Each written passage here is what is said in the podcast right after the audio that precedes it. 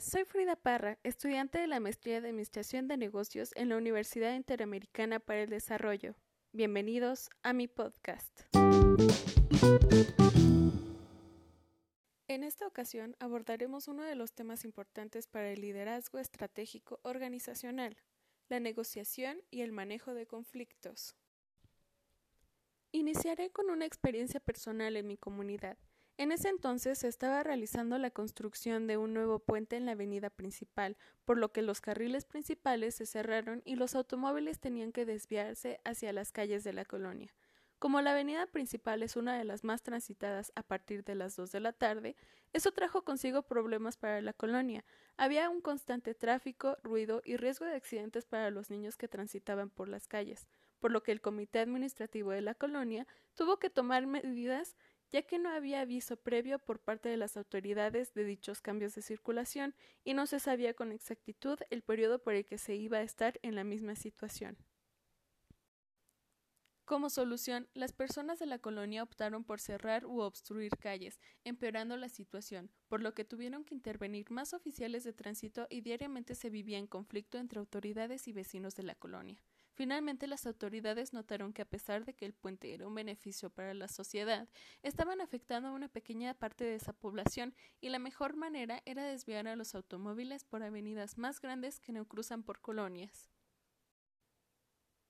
La negociación que se llevó a cabo fue distributiva, ya que cada parte involucrada obtuvo un poco de lo que buscaba. Las autoridades lograron seguir construyendo sin afectación total en el tráfico y para la colonia hubo una reducción en el tránsito de sus calles, disminuyendo el ruido y los riesgos para los vecinos.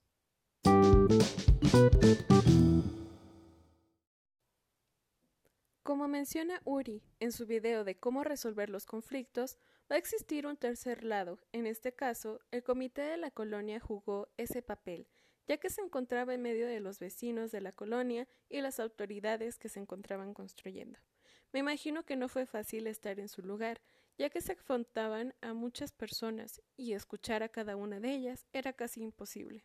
Así que, un consejo para quienes lleguen a estar en esta posición es que se debe de tener inteligencia emocional y dejar que las emociones no afecten, así como la subjetividad para lograr una solución.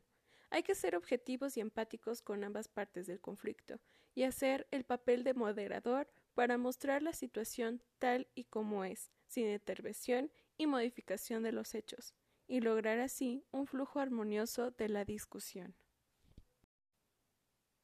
Considero que la manera en la que se llevó a cabo el conflicto en la situación que comenté no fue la mejor. Para evitar el caos ocasionado se debió haber avisado con antelación a la comunidad sobre los cambios de circulación y hablar con el comité de la colonia para que estos pudieran informar a los vecinos y si existía alguna inconformidad se solucionara en ese momento. Antes del inicio de la construcción, pensando en afectar al mínimo a cada parte involucrada tanto vecinos como constructores y automóviles circulantes. En el momento de plantear la realización de una actividad, un líder debe pensar en todos los involucrados directa e indirectamente y los factores que influirán en su desarrollo, para que de esta manera se definan roles y se llegue a un consenso de la mejor manera de actuar ante la situación, tomando en cuenta los distintos puntos de vista. También hay que tomar en cuenta en una discusión la regla del silencio incómodo. Cecilia Barría, del BBC News, menciona que esta táctica consiste en esperar 10 segundos antes de responder ante un conflicto, para poder ordenar las ideas, relajar el ambiente y pensar antes de hablar, si lo que se va a decir construye y fomenta una buena discusión. Táctica que famosos líderes como Tim Cook, director de Apple, y Jeff Bezos, fundador de Amazon, llevan a cabo para equilibrar el pensamiento y evitar reaccionar basándose en los sentimientos del momento. Un profesionista debe de tomar en cuenta cada uno de estos aspectos importantes a la hora de llevar a cabo un consenso. Debe de ser un líder y recordar que se busca la mejora o solución de un problema, tomando en cuenta las partes involucradas sin imponer ideas o querer beneficiar más a unos que a otros. Guiar a un grupo o equipo de personas es una posición complicada, pero se debe de iniciar por brindar el ejemplo y actuar de la manera más razonable posible.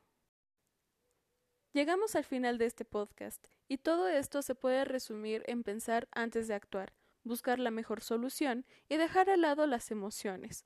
Así que pensemos en esto cuando nos veamos involucrados en un conflicto o se lleve a cabo un consenso. Hasta luego.